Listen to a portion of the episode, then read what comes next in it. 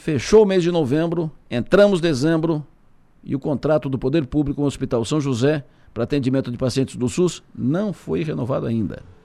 O contrato venceu em fevereiro, segundo mês do ano. Faz nove meses que o contrato vem sendo prorrogado por mais um tempo, e mais um tempo, e mais um tempo, e o hospital continua atendendo pelo SUS no modelo porta aberta, ou seja, atende todo mundo, seja de onde for.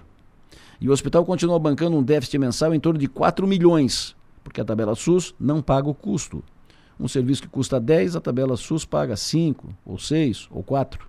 Em São Paulo, o governo resolveu isso pagando a diferença. Simples assim.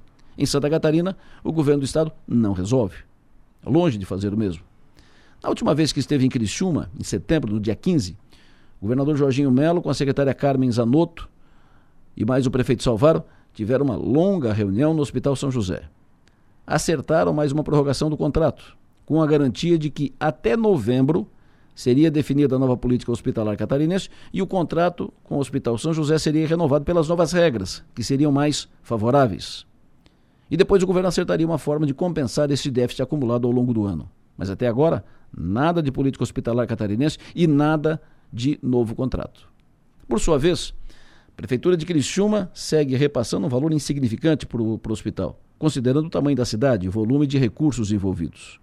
Criciúma repassa para o seu hospital, para o São José, menos que Sara repassa para o São Donato. Bem menos, menos da metade.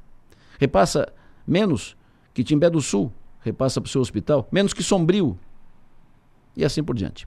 Para não deixar a cidade e a região sem hospital para atender pacientes do SUS durante o fim de ano e o período de Natal, a, a direção do hospital vai, vai aceitar prorrogar o contrato por mais dois meses e continuar negociando, conversando, conversando. Mas não pode ficar assim, indefinidamente. Isso é saúde. Isso é saúde das pessoas. Isso é garantia de vida para muitas pessoas, aquelas que não podem pagar plano de saúde. E isso não resiste por muito tempo. A congregação religiosa dona do hospital não visa lucro, nem busca retorno dos investimentos feitos, mas não conseguirá por todo o tempo bancar prejuízos mensais, usando de reservas e sobras de atendimentos privados e empréstimos bancários. Isso não dura muito tempo. A congregação religiosa não vai fechar o hospital, não, não vai. O risco, no entanto, é a precarização dos serviços e daqui a pouco restrição nos atendimentos, com fixação de um limite de pacientes, até o número que seja suportável para o caixa do hospital. Enfim, a continuar assim, só ficará pior para o cidadão pagador de impostos que depende do SUS. E vão deixar assim? Até quando?